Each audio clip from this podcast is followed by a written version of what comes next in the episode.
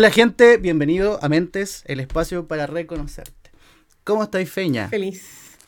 Hoy estamos aquí de nuevo. Nuestro primer año, Sí. es nuestro primer año. de- Después, claro, después de nuestro primer año ya cumplido y lo celebramos de una manera súper bonita, ¿cierto? Hicimos un live donde eh, conversamos de nosotros, cortito ahí, bueno, pueden verlo en, en nuestras redes sociales. Importante, sí, hoy en día, que nos sigan en redes sociales, gente. Queremos darle las gracias a toda la gente que nos está siguiendo hoy en día, a toda la gente que nos está mirando, a toda la gente que nos escucha, porque somos una comunidad de 1341 personas en varias plataformas divididas. Mi amor ¿cierto? para cada Tenemos uno. en- claro, tenemos en, en Instagram, tenemos en Spotify y en varios lados. Pero agradecerle a ellos y recordarles que nos sigan en Mentes, arroba Mentesl en Instagram, en Facebook, que nos sigan en YouTube, en todos lados y que nos recomienden un montón porque gracias a ustedes estamos donde estamos hoy día. Y bueno, Feña. Bueno, primero preguntarte de nuevo cómo estáis, cómo ha estado todo. Bien, súper bien. Hermoso verte, hermoso escucharte y compartir contigo. Oye, el tema que nos trae hoy día a conversar es, el, bueno, es el capítulo 19 y vamos a hablar sobre la psilocibina. y las neurociencias, me imagino, ¿no? École, cua, école, cua. Y todo lo que la psilocibina nos trae consigo. Súper. Feña, ¿Qué Feña, es? partamos con la primera pregunta. ¿Qué te Me parece? encanta. Esta es como la típica. Me encanta, dilo. ¿Qué es lo que es la psilocibina? La psilocibina es un compuesto que tienen algunos hongos, ¿sí? Y es un compuesto que trae una, eh, el, el consumo de estos hongos, obviamente la cantidad y dosis, trae una alteración en la conciencia. Eh, en el fondo, me gustaría solo determinar que hay una diferencia entre el término psicodelia y el término eh, alucinógeno, que es lo que nos tendemos a referir con algo que nos altera la conciencia. Es porque la psicodelia asume que depende de las dosis. Y eso es muy importante porque nosotros vamos a hablar todo el tiempo de, la- de la- de- de este fenómeno eh, de la psilocibina em, en, en- en campos clínicos, ¿cierto? Como estamos hablando en investigación, propiamente tal. ah, perfecto. Eh, entonces, Perfecto. esto, estamos hablando del uso recreacional en sus casas y nosotros vamos a mencionar Sí. todo el tiempo estudios científicos eh, en el no nos cual... vamos a incentivar a consumir honguitos, para que, para, para que quede claro, ¿cierto? Exacto. Bueno, pero en fondo la psilocibina es un compuesto que traen los hongos, así como el THC es un compuesto que tiene la marihuana. La psilocibina es un compuesto que tiene los hongos. Em, que en bajas dosis eh, puede generar igual cambios significativos. Hay estudios que vamos a mencionar, eh, pero también existen altas dosis y, y actualmente, hasta donde tengo entendido, ningún estudio, de hecho hay un estudio de tolerancia que no muestra que existe una dosis letal de, de- de Ah, hongos de la psilocibina propiamente tal. Ojo que de la psilocibina no hay una dosis letal, pero de los hongos es distinto. Exacto. Vale. Estamos hablando eso del es bueno hacer, compuesto, eso- sí, exacto. Exacto. Oye, quiero pasar el dato ahí porque estudiando, porque tú sabes que yo me preparo un poquito antes de, de estos capítulos. Eh, la psilocibina es un alcaloide. Ujú. Es un alcaloide y se representa en, bueno, no sé si es una sigla esto, pero ¿Sí? lo, lo leí por ahí. Se llama 4PODMT. Así está representado en el, en el, ¿cómo se llama? Así de eso está compuesto. Yo no sé qué significa, pero De quería hecho, nombrarlo aprovechando ese comentario, Nico, te puedo contar que el principal componente de los hongos que, del que estamos hablando, su estructura, eh, su estructura es muy, muy, muy similar a la de la serotonina. Entonces, Ah, eh, eso por, e- por eso tiene un alto grado de afinidad, digamos, esta droga en particular con nuestro cerebro. Ah, por eso no, por- bueno, por eso me imagino que a la gente que lo ha consumido le pega tan fuerte y todo eso. Eso quiere decir que por eso también nos genera un efecto, un efecto en la conciencia, porque, eh, porque como vamos a ver, eh, está relacionado las zonas que altera, donde están esos receptores de los que estamos hablando, que se ven alterados, es ahí donde Ujú. genera cambios. Mira, me gustaría como poner antecedente antes que, que comencemos a hablar de propiamente los Ujú. hongos, es que ¿Ya? lo- las drogas en general se han ocupado de mucho tiempo en la, en la investigación del cerebro. O sea, parte con Sí. Hoffman, ¿cierto? Con el LSD el- en el 43, Claro. ¿cierto? Con este accidente donde él, eh, en el fondo, como que le, le salpica sustancia y termina en un tremendo viaje en bicicleta, literalmente. sí. Pero estas sustancias eh, también son importantes verlas, y es también la forma en la que la quiero mostrar a todos, es que también pueden ser usadas como fármaco, también pueden ser parte de una terapia asistida. Existen terapias asistidas con LSD, con psilocibina, ¿cierto? Con distintas drogas, pero es en un contexto terapéutico. Eso es súper importante lo que lo estamos diciendo, no es algo recreacional. Eh, Bajo una supervisión médica, me imagino, ¿cierto? Donde no, no, caen en los porque, y porque estas plantas se usan hace milenios. Eso también tenemos que tenerlo súper claro. O sea, que ahora las investigaciones, eh, bueno, luego viene el prohibición, eh, que se prohíben todas las drogas de los 70, ¿cierto? Por ende, se deja de investigar, pero hay bien muchas investigaciones que estaban dando y los últimos 10 años ya ha sido el boom, Nico el boom. Es parte, es parte de la medicina ancestral. ¿Te acuerdas cuando hablamos sobre los hongos adaptógenos que también venían de medicina los hongos adaptógenos, al igual, eh, digamos que estos que ya sí tendrían este compuesto que alteraría la conciencia, que los otros ¿Mm? no, eh, tienen beneficios en el fondo. Y eso es lo que se ha investigado en los últimos 10 años. ¿Y en qué principalmente? ¿Que ¿Cuáles son las investigaciones que vamos a hablar? Pues tu depresión, de la ansiedad o las adicciones. Em, el estrés postraumático, eh, trastornos obsesivos compulsivos. Eh, sí. Entonces... Eh, eh, la depresión inclusive también, ¿cierto? Oye, Feña, entonces como para sintetizar un poquito. la psilocibina es uno de los compuestos que trae el hongo. Que tiene... No, todo, ¿cierto? En su conjunto. ¿Cierto? Y bueno, en el capítulo de hoy día vamos a hablar de la psilocibina y, que, y un montón de cosas más. Un dato, un dato curioso otro dato curioso, Gordon Watson fue un banquero que era investigador también, era micrólogo, em, no, se llamaba micrólogo aficionado. Este caballero, este caballero le aficionaba, la, me imagino que la microbiología, un montón de cosas más, y se fue a estudiar hongos con su esposa a algún lado. Y se dio cuenta que había honguitos alucinógenos y sobre eso hizo estos estudios y fue casi, creo que fue una de las primeras personas de las cuales eh, hizo el extracto de, de la psilocibina. Y eso me tira a la siguiente pregunta, Feña. ¿Dónde encontramos? Y nosotros ya sabemos dónde encontramos la o sea, dónde encontramos la psilocibina, pero ¿dónde la encontramos físicamente, la psilocibina?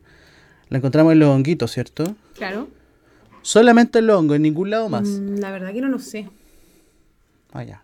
De o sea, en teoría hoy en día lo... así rapidito, no tengo idea. Sí, voy a, déjame googlearlo. Sí, no, no tengo idea. Yo creo que ¿Debe ser solo los hongos? Sí. De hecho, es un compuesto alucinógeno responsable del efecto psicoactivo de ciertos hongos mm. comestibles.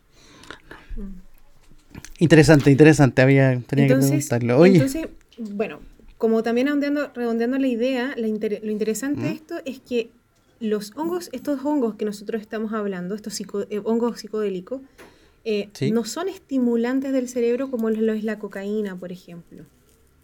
Ya. No generan esa... Eh, no funciona de esa manera. Tampoco son depresores como lo hace la marihuana o el alcohol. ¿Ya? El, lo que altera en el fondo es el, la, la conciencia, ¿cierto? Que es un fenómeno mucho más complejo porque tiene que ver con la percepción de la realidad, la percepción de uno mismo. Entonces, esto está, este compuesto activa y desactiva otras zonas. En el fondo, es una cosa compleja. Ah, ya. Pero a nivel, a nivel de cómo, mm, o sea, por ejemplo, cómo lo podríamos relacionar al funcionamiento de nuestro cerebro, cómo, cómo entra la psilocibina, ¿cierto? A nuestro cerebrito cómo lo hace funcionar, porque me imagino que lo hace funcionar de una manera distinta y consumir la psilocibina sola también es distinto a consumir el hongo. Claro, o sea, de hecho depende, depende cómo lo consumas. Eh, hay muchos estudios que son con inyecciones de psilocibina, no con la psilocibina eh, comida.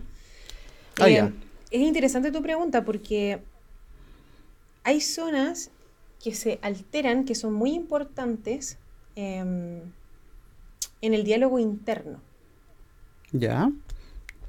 Em, nuevas técnicas, por ejemplo, que para que todos sepan, el, cerebro es algo que recién se está aprendiendo a estudiar. Entonces, eh, las técnicas van un poco en la marcha.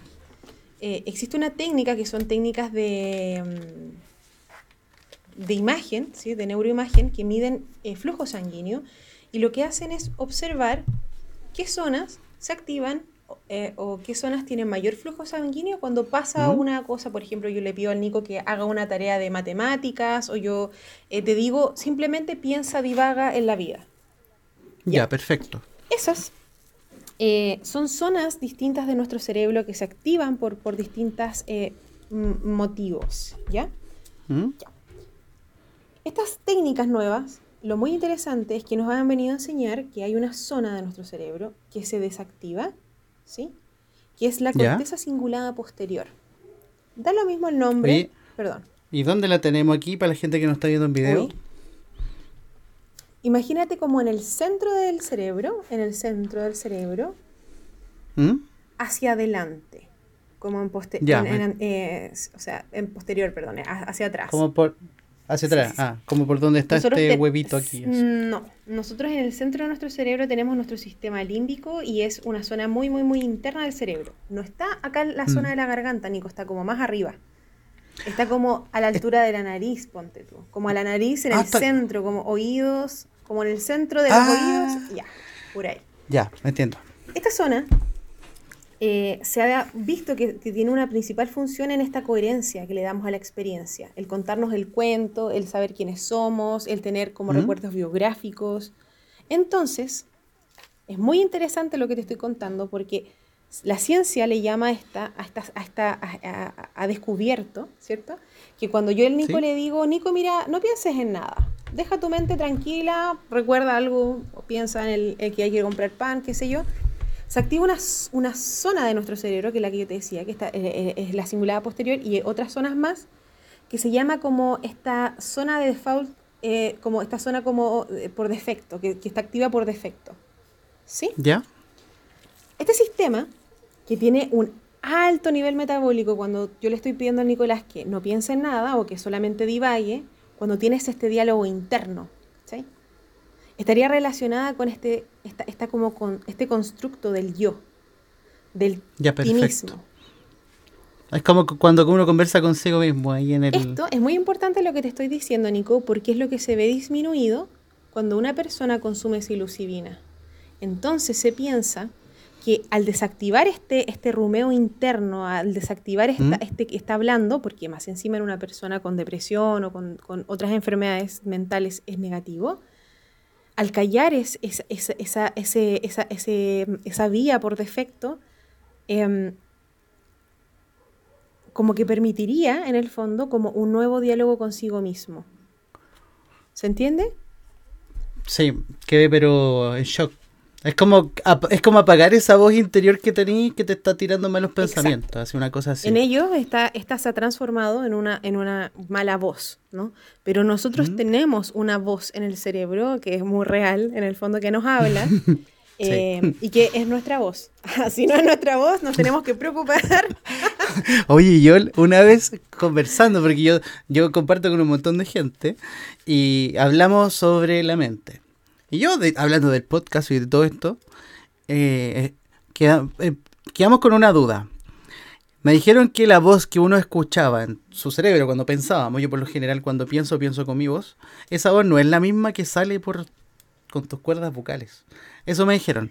Yo me la he creo Que eso es puro chanteriónico, te engrupieron. Porque en realidad nos pasa a todos que cuando tú escuchas tu voz en una grabadora no te escuchas igual como tú mismo te escuchas. Eso se debe a millones de motivos, partiendo con que nosotros tenemos el tímpano cerca de la zona que hablamos, entonces nosotros nos escuchamos distinto. Real. eso es verdad. Nos escuchamos desde adentro, más que por de afuera. Entiendo, ya perfecto. Sigamos, quería, quería contar eso porque, amigos, que, que me dijeron ustedes que mi voz era distinta, lo dijo la feña, y a la feña yo le creo. Así que escuchen, cuando escuchen el podcast se van a acordar de mí. Ya, vos. entonces, Nico, algo importante es que existen muchas universidades modernas que están estudiando el tema. Existe la, una universidad que se llama Job Hopkins, eh, que trató esto con fumadores y es muy interesante los resultados porque descubrieron en fumadores, estoy hablando de personas adictas fumadoras, que después de una dosis de psilocibina dejaron de fumar hasta los seis meses que se hizo el nuevo estudio. No se ha vuelto a hacer ese estudio pero igual mm. es harto tiempo. Estamos hablando que eh. el, cigarro, además que es muy accesible, o sea, es una, una droga que uno puede ir a comprar en el supermercado, digamos. Eh, entonces, eh, yo quiero dejar como dando una vuelta a la idea que los antidepresivos, que es lo que vamos a hablar, porque como mucha parte de los estudios tiene que ver con la depresión, los, antidepresivos, principalmente estos que son inhibidores de, eh, de la recaptación de serotonina, que son, por ejemplo, el citalopram o el citalopram o mm, la fluoxetina o, ¿sí? o, la sertralina, todas esas, es, todas esas que son muy comunes en el fondo. Mm, todo eso No funcionan en un 30% de las personas. ¿Ya? Eso lo, muestra mm, como las estadísticas. Entonces, también hay una necesidad real, y eso también me gustaría como transmitir, como de investigar otras formas. Entonces, y más naturales muchas investigaciones se han hecho con ese 30%, muchas de las investigaciones que voy a mostrar de ahora en adelante son con ese 30% que son eh, resistentes, digamos, a, los medicamentos.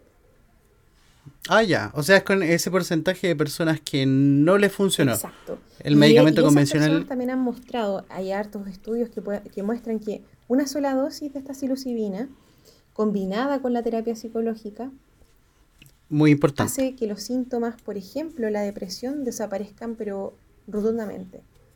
Entonces, eh, por ejemplo, esta misma universidad que yo te mencionaba antes hizo una, investigación súper interesante con personas con cáncer, eh, con cáncer que tenían depresión post-diagnóstico y, obviamente sus temas eran como el tema de la desesperanza de vida, ¿cierto? Etcétera, etcétera.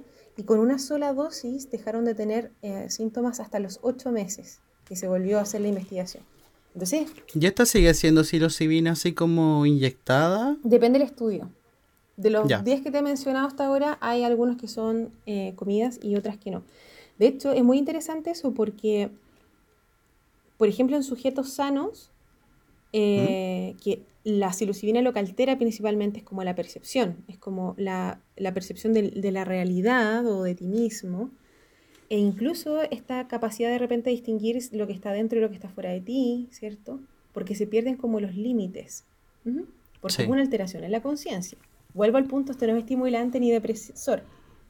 Entonces, eh, estas, estas eh, eh, eso pasa en personas con, como te comentaba, con unas dosis normales, pero también se ha reportado, por ejemplo, en personas con altas dosis que pierden esa sensación de que verdad que son reales, etc. O sea, también no estamos hablando de sobredosis, ojo, estoy hablando como de paranoia quizás incluso, o sea, también puede pasar si te asusta.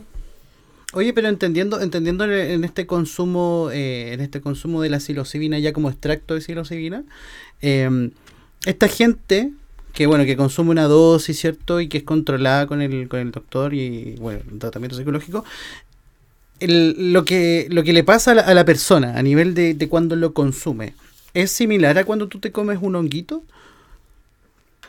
Porque si la psilocibina altera lo que es la conciencia. No, qué buena pregunta. Porque la psilocibina ¿Mm? vendría siendo como el compuesto como solo purito, solo purito.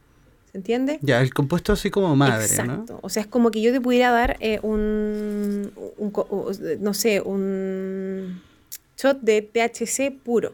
¿Me entiendes? Y, y te, todo lo demás que también tiene la marihuana, lo sacaras. Em, Pero te, por ejemplo, ¿te alucinarías? Claro. Sí, pues la psilocibina es alucinógena. A, eso, eso apuntaba. eso apuntaba más que alucinógena, psicodélica, claro. Psicodélica, exacto. Ahí está. Esa, era mm. la duda que tenía, porque, eh, por ejemplo, lo que pasa con, hay, no sé, por ejemplo, cuando hacen eh, con la marihuana, volviendo al ejemplo de la marihuana, a la marihuana le hacen un proceso químico donde lo le extraen una... Es como, por ejemplo, cuando hacen el, aceite de marihuana, pero el aceite de marihuana no te vuela, no te deja tocado, sino que, tiene son otro... distintos procesos, eh, son distintos procesos, porque lo que estamos hablando que...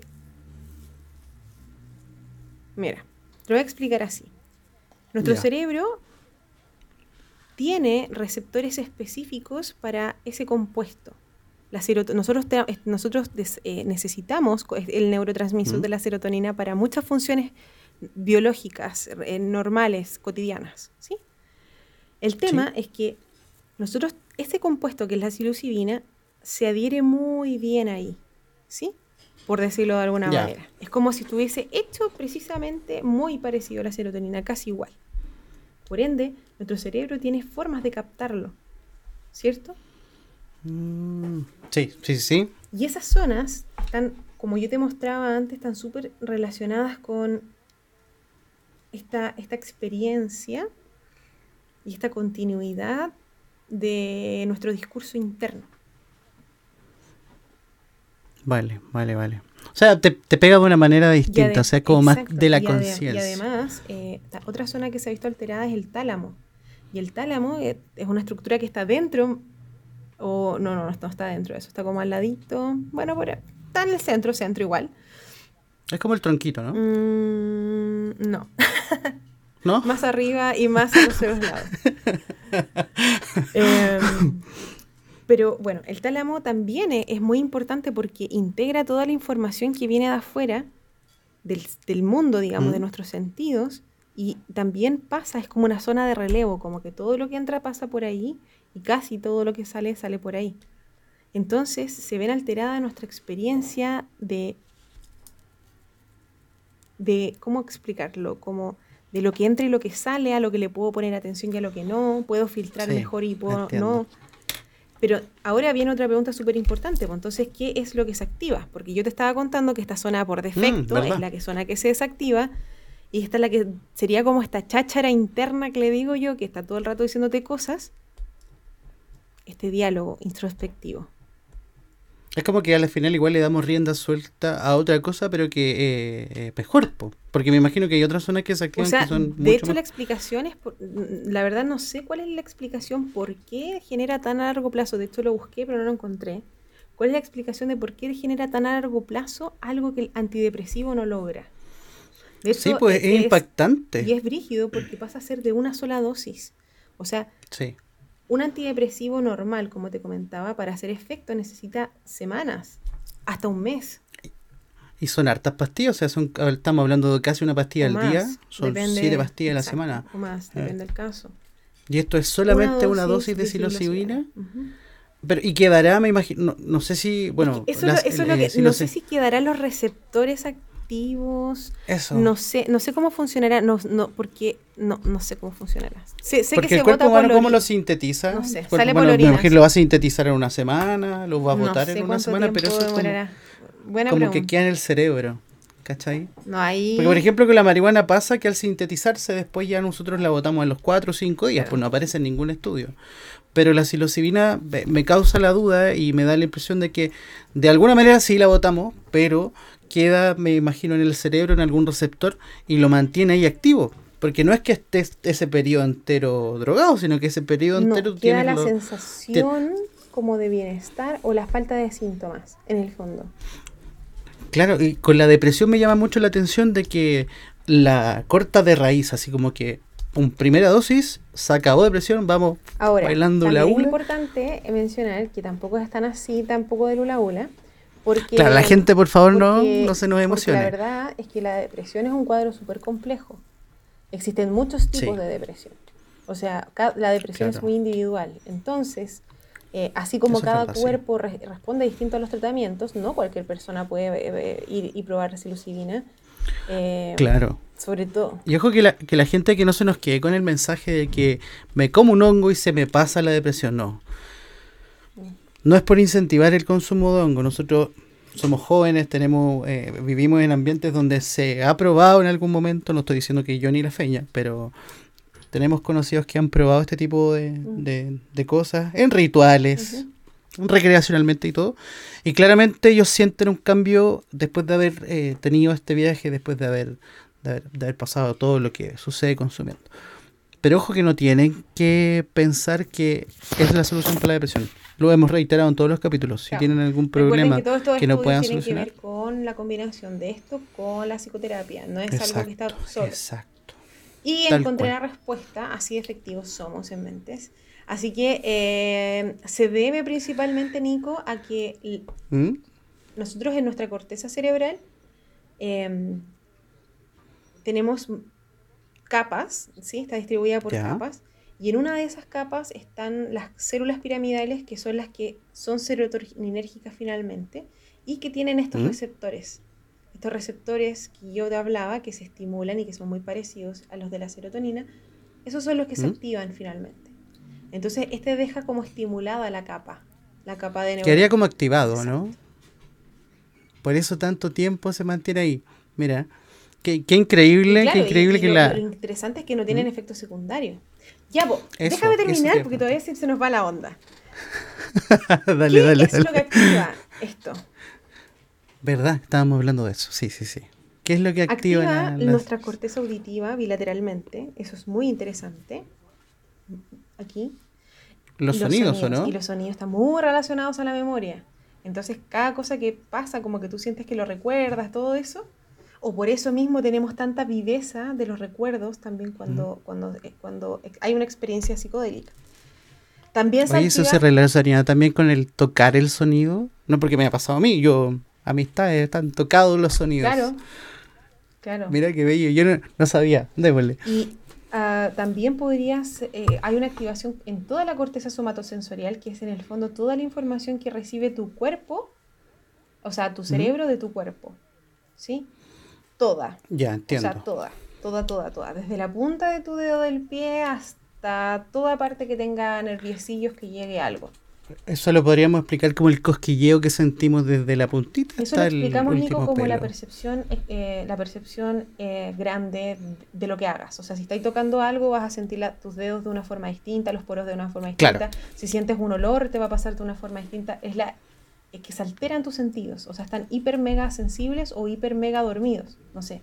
Eso depende. Ya, todo, todo depende del, del, sujeto. vale. Pero de estas zonas estamos hablando que están súper activas tu cuerpo está recibiendo todas las señales, digamos, que pueda recibir del ambiente. ¿Sí? Ah, sí.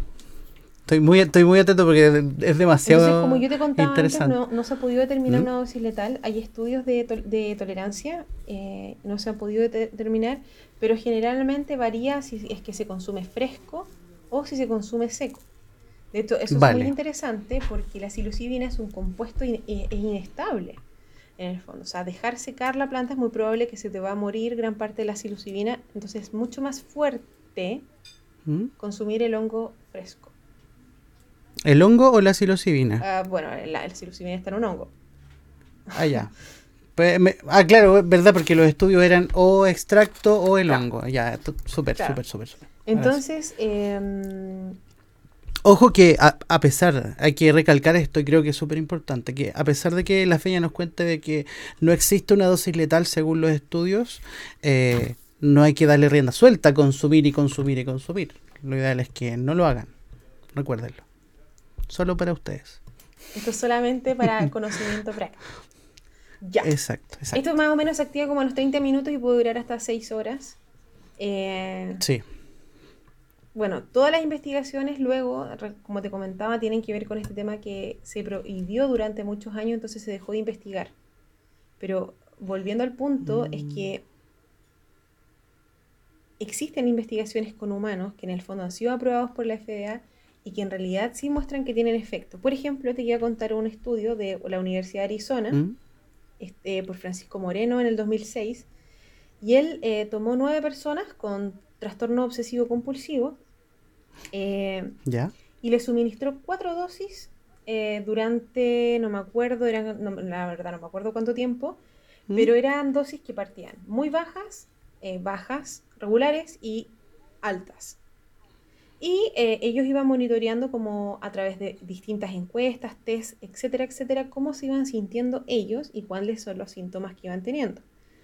Em, los resultados eh, que, arrojó ese, estudio fue que en un ambiente clínico y controlado, eh, la psilocibina en sí resultaba ser un fármaco seguro para tratar el trastorno obsesivo compulsivo porque reducía significativamente los síntomas.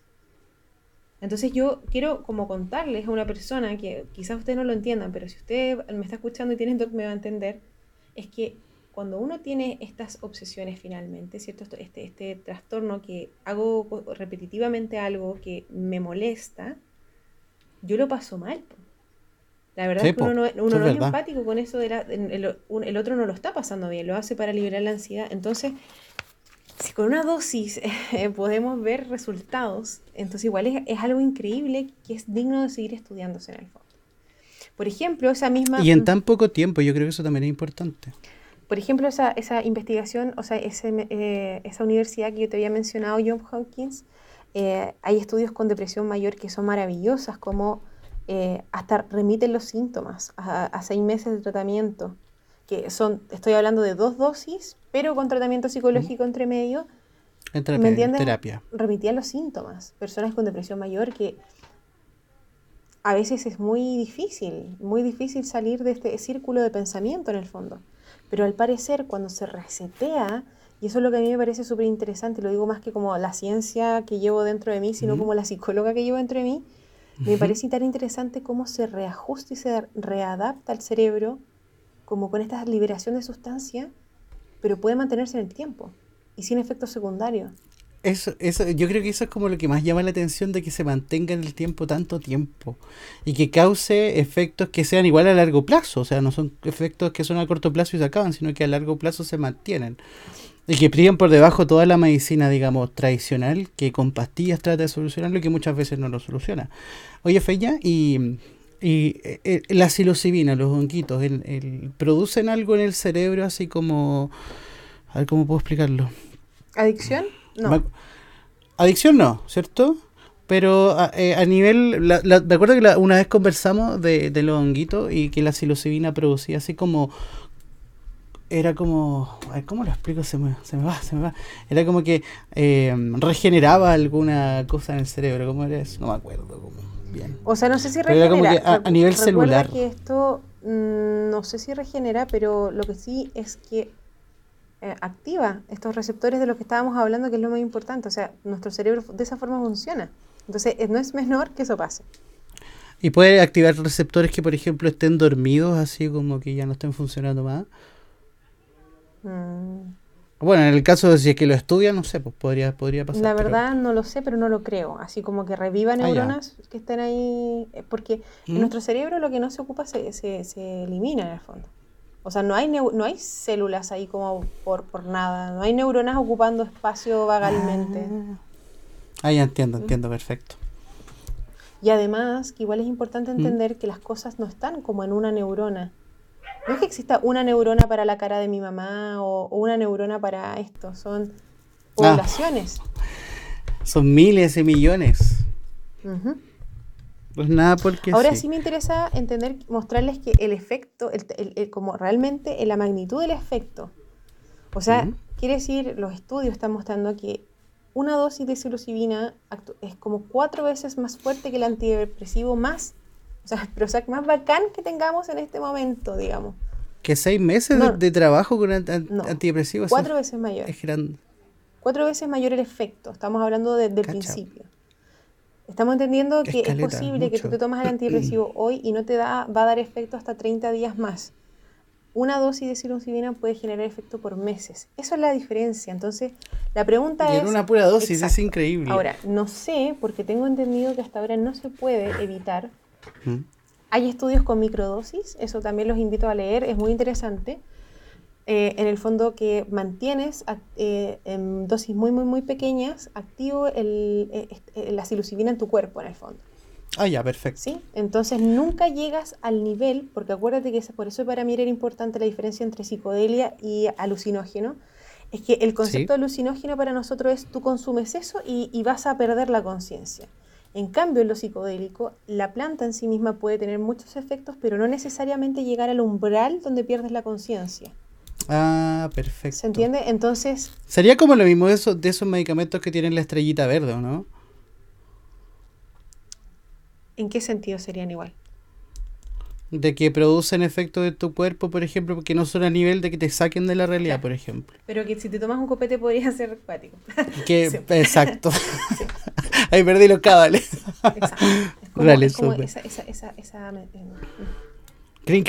increíble lo, de las microdosis porque te mantienen todos los días así como en el como en el limbo, pero de, buena manera. Exacto. Igual hay una, hay una sensibilización, igual ahí existen como... Pero disminuye la ansiedad, ¿cierto? Disminuye eh, ese, ese diálogo interno, igual se ve afectado. Entonces pareciera... Y, pareciera, y es natural. O sea, para nuestro cerebro, que si tiene receptores para ello, no sé si la palabra es natural, pero está en la naturaleza, y se ocupa hace milenios, y que en realidad yo una vez leí algo que es súper interesante y que igual me gustaría dejarlo dando vuelta en la mente de todos, es que las culturas igual se basan en el consumo de estas plantas, en cualquier planta que ha cambiado la conciencia. Y en esta alteración de la conciencia vemos que se han creado imperios, se han creado civilizaciones completas en el fondo. O sea, no sé, es como, sin menospreciar, eh, creo que debemos como unificar la ciencia con la filosofía, con la cultura, con quienes somos. Y, y, por ejemplo, en estos espacios darnos cuenta que si esto puede ayudar a las personas, el mito de la, del, del, del, drogadicto, ¿no? Eh, me parece que es como prejuicioso. Sí, y lo hablamos la, en el capítulo pasado con el hongo Y cuando hablamos de la marihuana también me recuerdo. También. Que en realidad. Eh, exacto, los, los, los, los, efectos del CBD en personas con, con, no sé, con, con epilepsias refractarias en realidad es, es, es heavy, o sea, no sé. Yo creo, yo creo claro. que no deja de ser importante eh, dejar a veces los prejuicios, este concepto de la droga, ¿cierto? Recreativa, eh, sacarla ¿Mm? de esta mentalidad de... Mm, de que es malo, de, porque en verdad, exacto, o sea, exacto, de, de yo creo que, que es malo cuidado, porque es malo en el fondo, es malo porque no lo conocemos claro. y, y, y, y, ya. Y porque muchas veces se abusa, o sea, se, se está abusando de esta sustancia y, claramente eh, el abuso de esta sustancia es perjudicial. Por eso les decimos que no hay, no, no, te, no hay que abusar, hay que hacerlo con, con cuidado, ¿cierto? Hay que en el caso de la psilocibina tenemos que hacerlo bajo la supervisión de un médico en el caso de que lo necesitemos. O terapeutas y, indicados. Y un terapeuta. En Chile creo exacto. que no, no sé si existe, creo que no, me imagino. Eh... Oye, Feña, y... Oye, ya dijimos que, que esto no, no causa adicción, ¿cierto? Y que lo probamos también en las adicciones de, o sea, que, lo habían probado en las adicciones de gente con tabaco y el, en el caso de la gente que tiene adicciones así como a drogas, ya digamos drogas más duras, eh, ¿también produciría lo mismo? No, de hecho se ocupa para el tratamiento de personas adictas.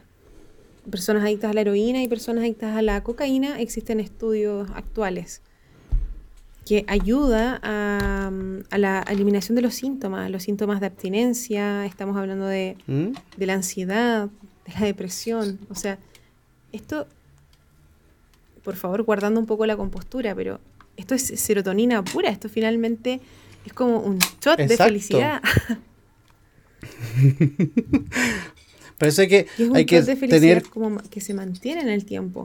Y eso es muy curioso, de verdad yo insisto con eso, porque hasta ahora, o sea, los medicamentos tienen su vida útil. O sea, tú te tomas un medicamento y no es como que te lo tomas cinco días después, tienes que te mantener un...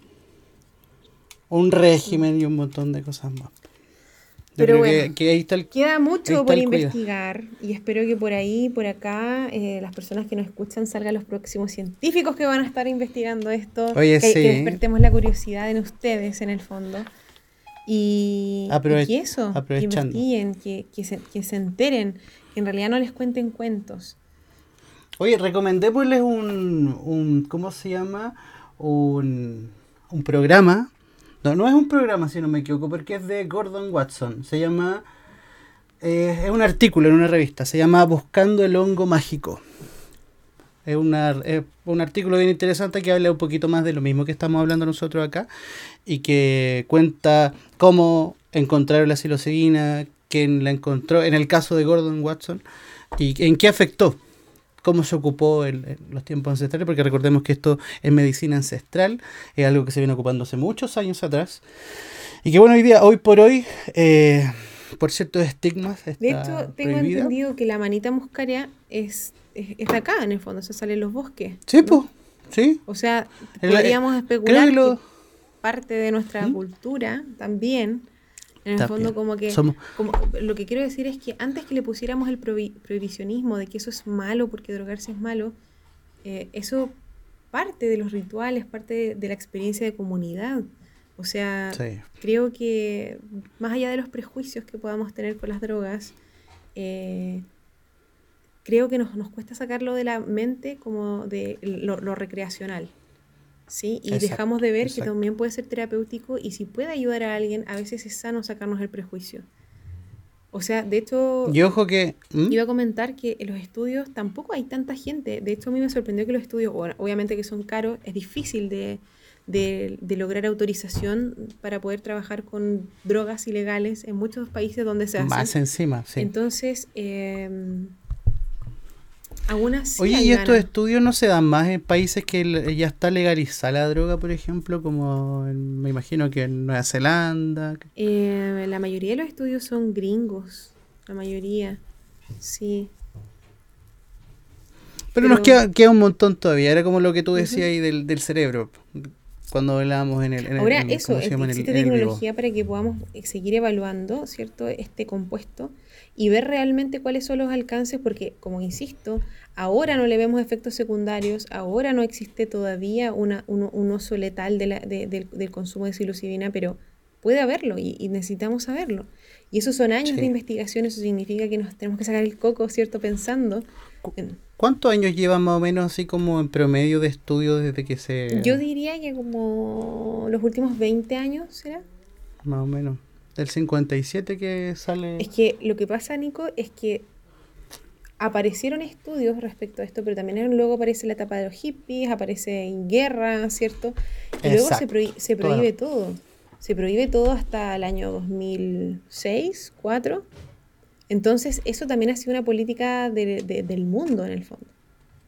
Porque siempre se ha visto estas drogas como una forma de escapar de la realidad en vez Sí. de verla como algo que puede ayudar a las personas. ¿Me entiendes? Y que muchas veces ayuda y está probado que, que está ayudando, o sea, con los ciertos límites de los que estamos hablando acá, ¿cierto? Pero habría Pero que preguntarle a alguien con TOC o a alguien con depresión si estar seis meses sin síntomas o cuatro meses sin síntomas no vale la pena.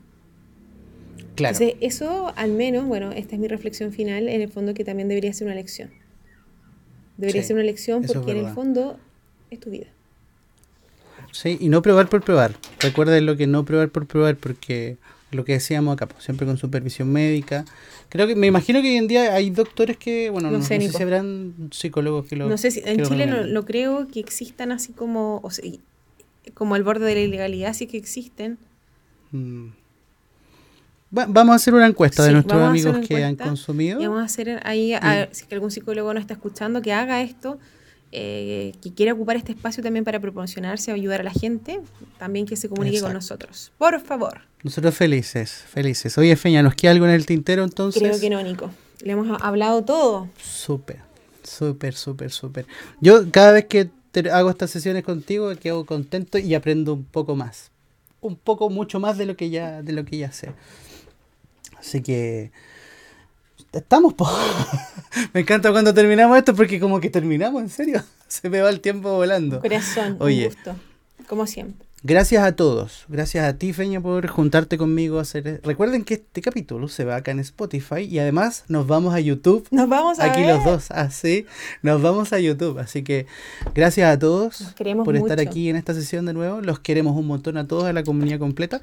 Y recuerde preguntarnos temas, Hablarnos. proponernos temas. WhatsAppear. Ah, Exacto, exacto. Y recomendarnos. Así que gracias, mentes. Cuídense. Nos vemos. Muchas gracias por escucharnos. No olviden recomendarnos a algún amigo o algún familiar que en estos momentos necesita un poquito de ayuda. Muchas gracias y nos vemos en la próxima.